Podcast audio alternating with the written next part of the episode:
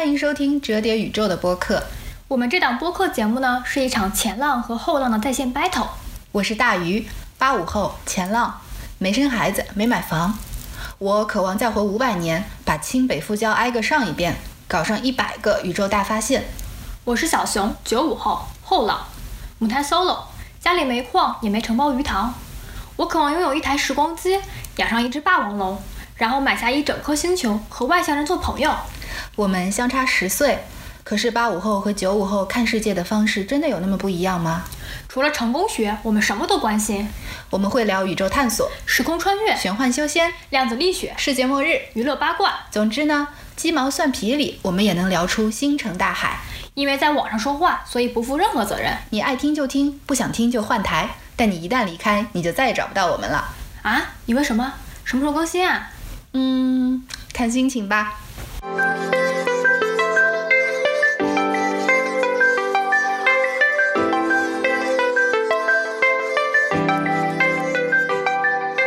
叔本华说，在少年眼中，人生是无穷无尽的未来；在老人眼里，人生是短短的过去。只要我们还年轻，不论别人说什么，我们都认为生命没有终点，并按照这个想法对待时间。该怎么去形容你最贴切？拿什么跟你做比较才算特别？来，我们又要聊回这个乘风破浪的姐姐，因为最近她又又又又上热搜了嘛。啊、其实我没有太看，但是我是就是看了一个快剪版，嗯，为什么那么好看啊？就我就是因为去好奇为什么那么好看，然后我去看了，我就好奇三个三十个女人能搞出来多少台戏。后来呢？后来会发现他们每一个人好像跟我印象里的这个状态不太一样了，哦就是我没有想到他们现在变化这么大。哦，你知道你熟悉其中的人，然后发现他们上了台，看到的是好像是另外一个人。对，就是它分两种，你像一种像，嗯，就是蓝盈莹、齐棋子这种，就属于他一直活在你的眼前，嗯然后因为他比较长期的活跃在电视剧和这种电影中嘛，然后你没有觉得越时间过得如此之快，原来他们已经三十加了。嗯嗯，然后还有一种，你像这个金莎，还有哦，张含韵，对张含韵，就当年那个酸酸甜甜就是我那个女孩儿，就她也突吹过的夏天。啊，对对对对对。然后包括小的时候，我真的小的时候听的许飞、叮当、郁可唯，好像也是小时候吧。他们那时候都是二十出头，然后你会觉得他们好像永远是二十出头唱歌的样子。对，就是因为他们的歌很少女，他们的样子很少女，他们的状态很少女，所以他们在我们心中的形象好像一直都是陪我们长大，代表着我们青春那一代回忆的。嗯然后没想到，就突然之间就变得非常有女人味起来了，然后就带着一副散发着荷尔蒙味道的 你作为一个二十刚出头的人，你你现在看这个节目，你有什么打破你对未来想象的感觉吗？他们等于比你提前到了十几年以后，但是你其实是见过他们十几年前的样子。可能我会更喜欢现在样子他们吧，嗯，为什么？就是我觉得时间就挺有魔力的，就我们可能现在在现实里不能从现在被带回带回从前，只能从从前我们往回往后看。可是这些演艺行业的，因为综艺节目和作品的关系，它真的保留了一个十年甚至二十年之间不一样的人的状态。对，所以你就会觉得啊，这个东西像一个魔力镜一样。如果可能没有这个节目，你就不知道他们有如此大的改变，你也不知道原来就是三十加的那个女人，她其实代表了一个符号。什么符号？就是她们可能更就是比那些女团，比现在青你啊、创三这些女孩们相比来说，她们更代表着一种女性的意义吧。就她们最近的那个歌，我就看的是重歌版嘛，你就会发现有些歌听的原版只有原版的一个所谓的耳熟能详、朗朗上口的一个声音，但是看他们演绎，你会觉得多了一丝这种女性的温度。啊，那种质感，而且那个质感看起来跟年龄是有关的。对，嗯，作为一个跨入三十加已经很多年的人，我觉得也没有很多年，跨入三十加的这个状态，能够就是或者说明显感觉到年龄作为一个分水岭带来的整个状态变化的人，嗯，我觉得的确是时间的关系。哎，所以很多人想说要穿越时间嘛，想要时空穿梭，这个东西好像我们一直可以，就是长大这个事情、变老这个事情，其实是时间给我们的一个魔力，但是我们不能倒回，所以好像很多，你像我们之前看的电影啊、电视剧，都在玩儿，都在玩倒推都在玩倒推回到二十多岁啊，然后对，回到重返二十岁，对，直接重返二十岁了，嗯嗯嗯。对那个电影我都觉得很感人，它其实是一个亲情奇幻片，但是这个东西你会发现，哦，原来如果真的有时空穿梭机这么一个东西，好像还能帮我们实现很多未完成的愿望。而且有意思的是，如果你只有像你现在，如果只有二十出头，连二十五岁都没有，对你来说，这个这个设定其实是没有魅力的，让你但是我还是想回到，比如说十六岁、十四岁的样子。啊，就更往前，就是对你来说，二十多是一段儿，然后如果有前面一个状态，十五六那是另外一段儿，还是会想要回到上一个状态里，就是能对，够就十八岁之前，你你不知道什么是忧愁，什么是焦虑，你那个时候你的压力真的只有考试和学习。哦，我我那时候已经有存在主义危机了。我那个时候每天无忧无虑的，对考试和学习也没有什么压力，就整天只想着怎么玩，怎么 happy。就是那个状态，倒不是说很好，而是我怀念的是那个状那个时候的一个心理状态，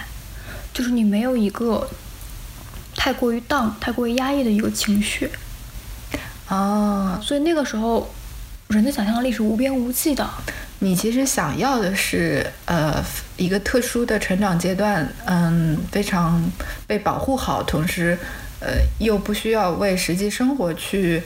忧愁的学生生涯中有一段知识又达到一个状态，想象力又达到状态，你想要那个想象力的巅峰去完成一些，我怀念的是嗯那段时间的一个所谓的灵感爆棚，就灵感如尿涌的一个创造力的状态。灵感如尿涌的十年前，对啊，就是你后来真的当你毕业了，步入社会了，因为太多的一些现实，或者说你见过了太多已经发生的事情，它已经改变了你，它对它已经改变了你对一些事情的想法，以至于你的想象力也已经不自觉的被改变了。对，就是它可能就是长大变老这个事情，或者说我越多的去经历很多社会的现实，看很多见闻，包括听很多故事，它给了我们很多扎实的知识。和经验，对，但是其实它也就是上帝是公平的，他会夺掉你一些当你不知道和无知的时候，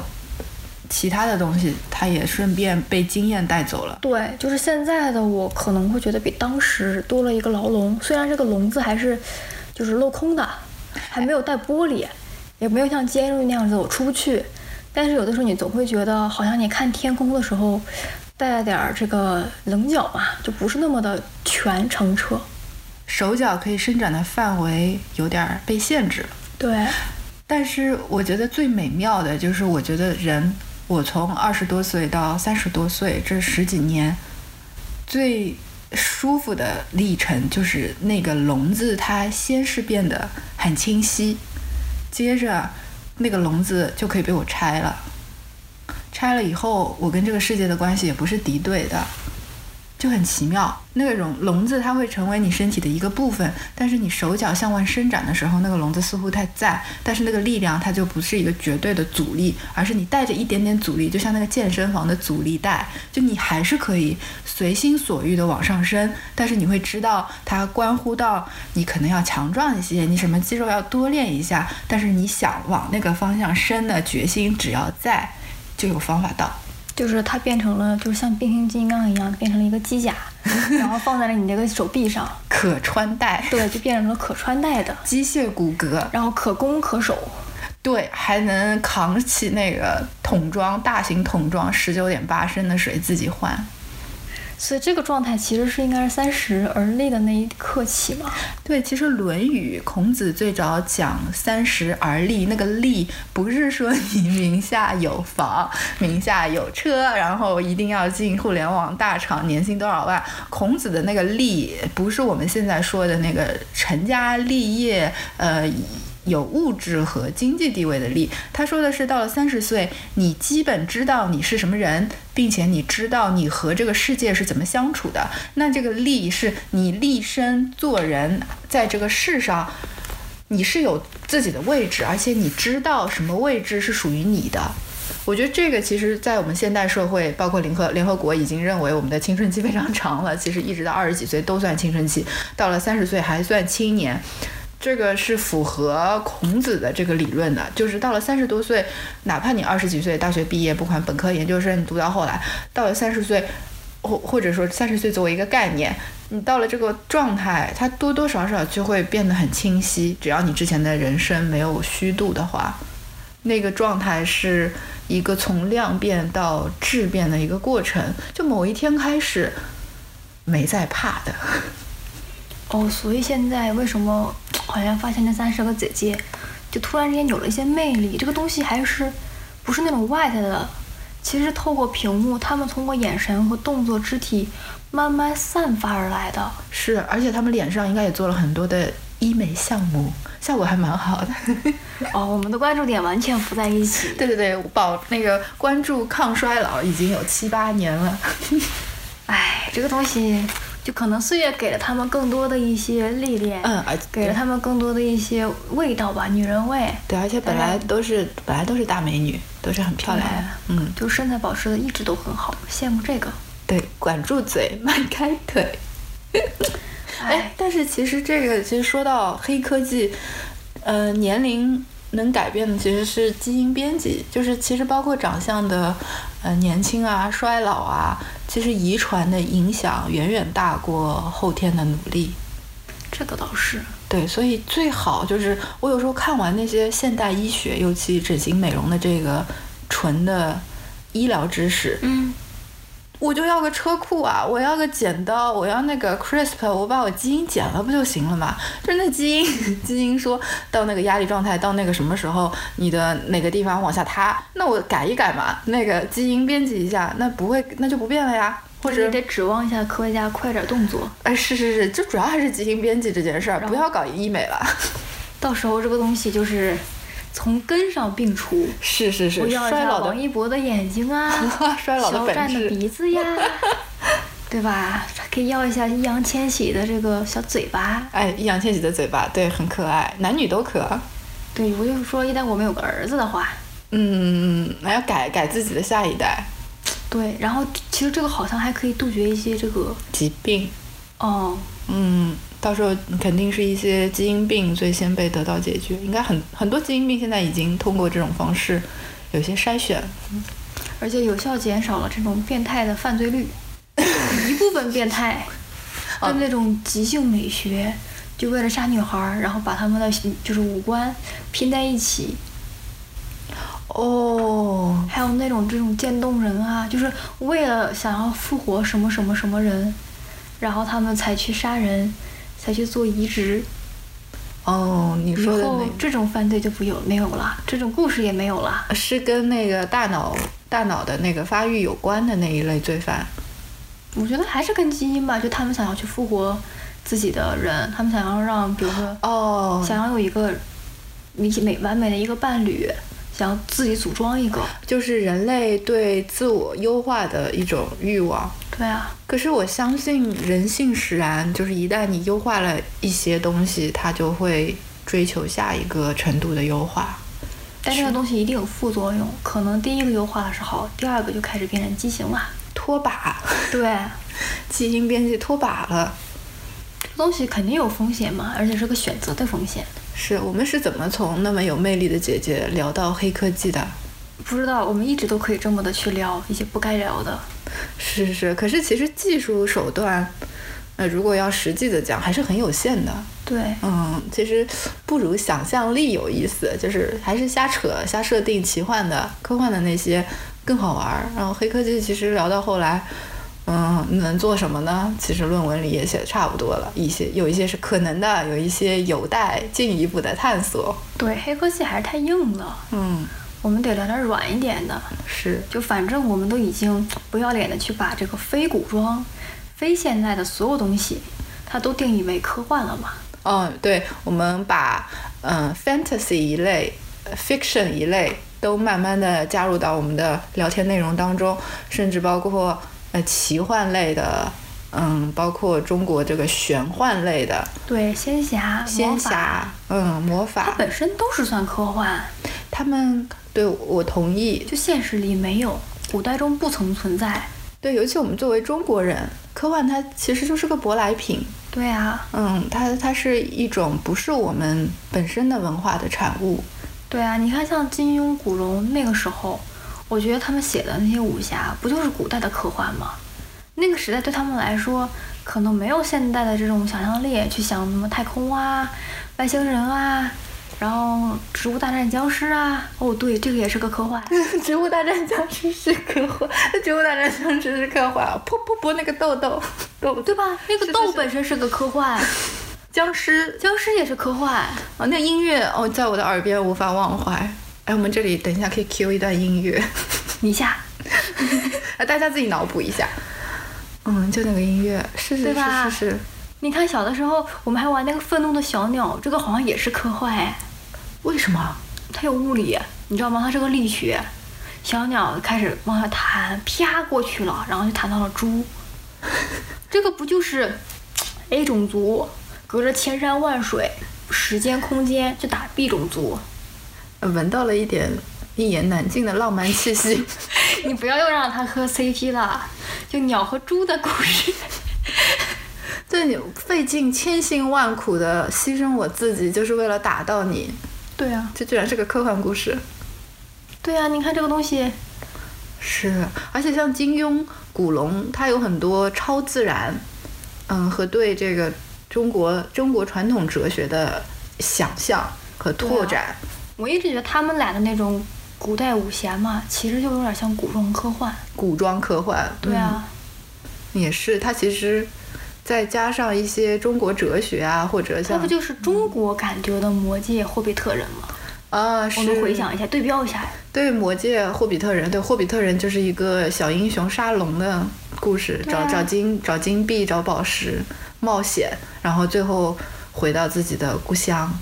是啊，你看，像现在我们有，就是国外有这个漫威、DC 两大派系，嗯，其实我们的古装科幻也有这个金庸宇宙和古龙宇宙啊。还有梁羽生，啊，对，四大派系，我们比他们还多俩。嗯，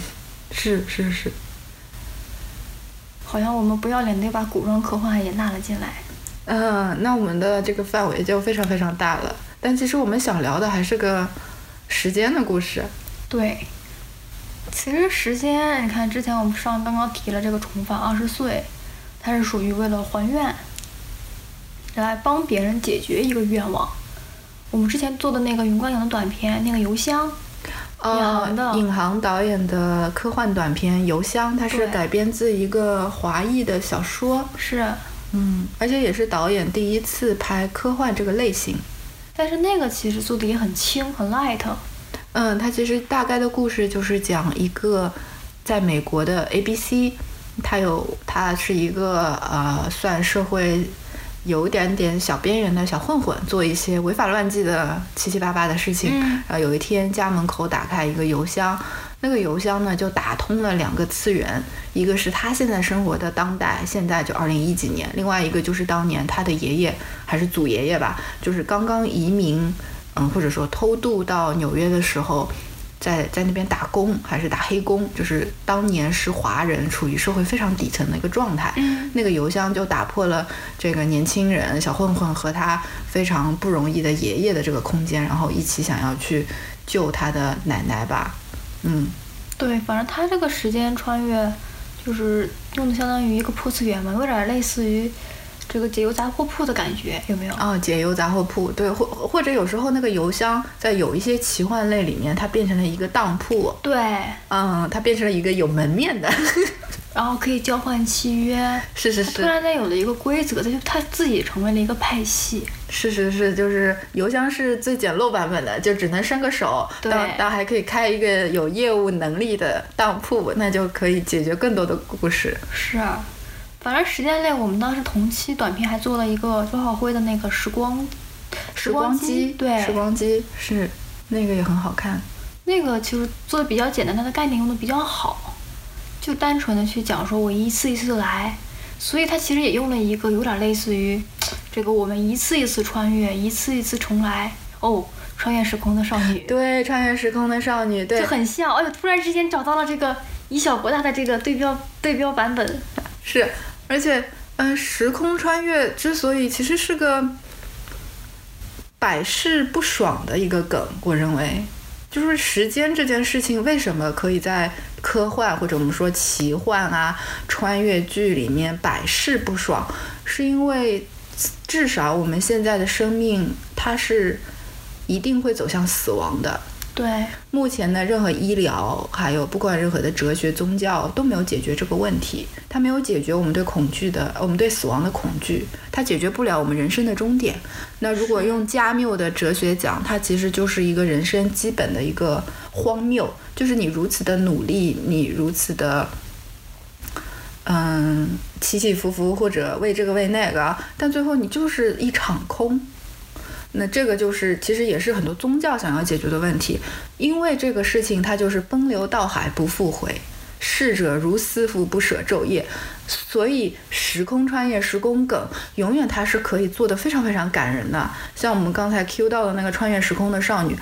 我们要在此为为她发声，就是它真的不是一部。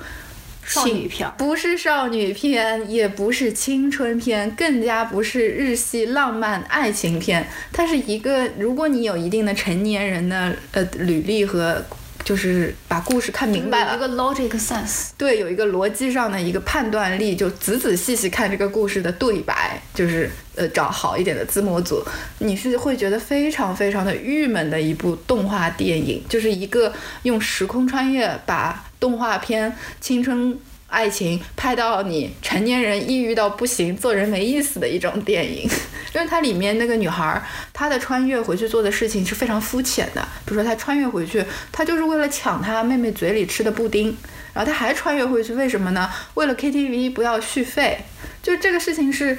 呃，非常非常肤浅的。而且是非常非常幼稚的。然后一开始这个电影就是都用这些幼稚的东西去处理，直到最后他把这些穿越的机会都用完了，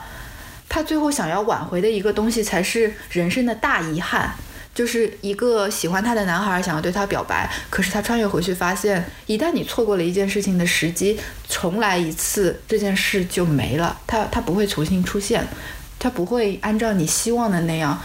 就像一切都没发生过一样，回到最开始的位置，它就没有发生，那个表白就没了。好像这个时间旅行，就如果从现在回到过去这种，它都有一个限制，它有一个 limitation 在，就像游戏一样，我们得给它做一个那种平，就是瓶颈。就你看韩剧之前做《九回时间旅行》，它靠香来穿越嘛，九回时间旅行，对，嗯，然后它相当于一个一炷香的时间是你穿越的时间。是，就是呃，一个跟时间的游戏，同时还给你设一个，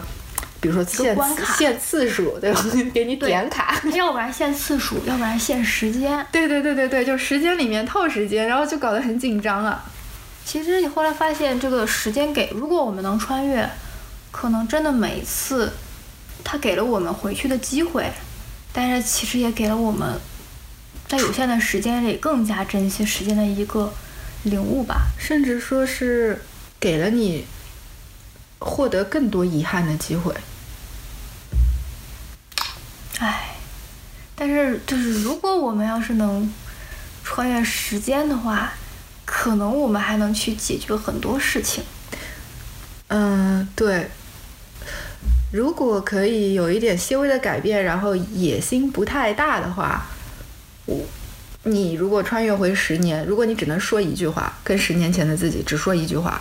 就是你只能用一句话投射投放在那里，至于他听不听，怎么办？不受你控制。如果你你能穿越回去说那么一句话，或者说那么一段话给自己听，你会说什么？跟十年前的自己？别学导演啊！那你后来学的导演啊？对呀、那你那你那一句话不行啊，那那再给点解释啊，你得说服他，你不能下命令啊，你下命令，你说你十年前的自己会听命令吗？这个东西，那我们给他讲一下这种学别的专业的乐趣和学这个导演的痛苦和苦悲吧。可是那个痛苦也是你经历了你才知道，他没有经历的时候，你说很痛苦，他怎么能理解那种痛苦呢？哎，这个东西就好像说你过来人，母亲或者父亲，或者反正所有的长辈，小的时候跟你说啊，你要好好学习。我们小的时候就不知道要好好学习，就总觉得大人听的就听一个左耳进右耳出，好像我们都没有认真的听过。嗯，就是过来人的呃，也许不一定是学习，反正任何别的建议，什么不要读这个比较辛苦，不要弄那个比较辛苦，你这不好好弄，以后会会什么吃苦。对，就有没有可能那种话都是未来的我们跟自己讲的，然后我们反正也没信。哎，如果从这个角度讲，是我们的基因来自于父母，父母，父母的基因就是在时间轴上比我们往前走了几十年，就一部分就是我们的基因在时间轴的未来跟我们说的，亲子关系就是这样一个关系。所以这个东西，如果我们现在回去了，跟原来的自己说是没有用的。是，但是这种尝试似乎也是一种忍不住的冲动。就比如我会想和十年前的自己说，嗯、你其实意识不到你的有些品质是很稀缺的。想跟自己说，就是你也意识不到，嗯、你其实能做成很多别人做不成的事。可是那个时候，我真的看不见自己，就是什么见见见那个叫什么见自己、见天地、见众生。那个十年前还在一个见自己的状态，但这个东西，我是觉得它真的需要时间。所以你也觉得就说了也没用嘛？我这儿也是说了也没用。是呀，就是这个东西，就是尤其这种领悟类的东西，它真的你要靠时间，靠某个事件到那个年纪，他就该去明白。啊、我觉得这个可能因佛缘因命运吧，就可能只是说在每个人的领悟能力上，有的人早，有的人晚。有的人早点遇到了那些事儿，有的人晚一点遇到了某件事儿。对，但是永远不会说你没有，或者是永永永远拥有。就不会白活。对，我觉得这个东西每个人都是公平的。嗯，其实好像，你像我们后来现在的我们现实里的我们，就回不到过去，但是我们会有一个经常会给未来的自己写信。可以给未来写信，给十年后的自己写信。对，其实这种呢也是一个时空穿越，是我们用现在的一个能力去做的一个时空穿越。可能就是现在我们有一个梦想，有一个信念，来告诉十年后的自己不要放弃，还要记得曾经的初心。嗯，每一刻的每一刻的我都是不一样的我，所以这一刻如果有很坚定的一个信念，它是值得被记录下来让未来的那个我知道别忘了。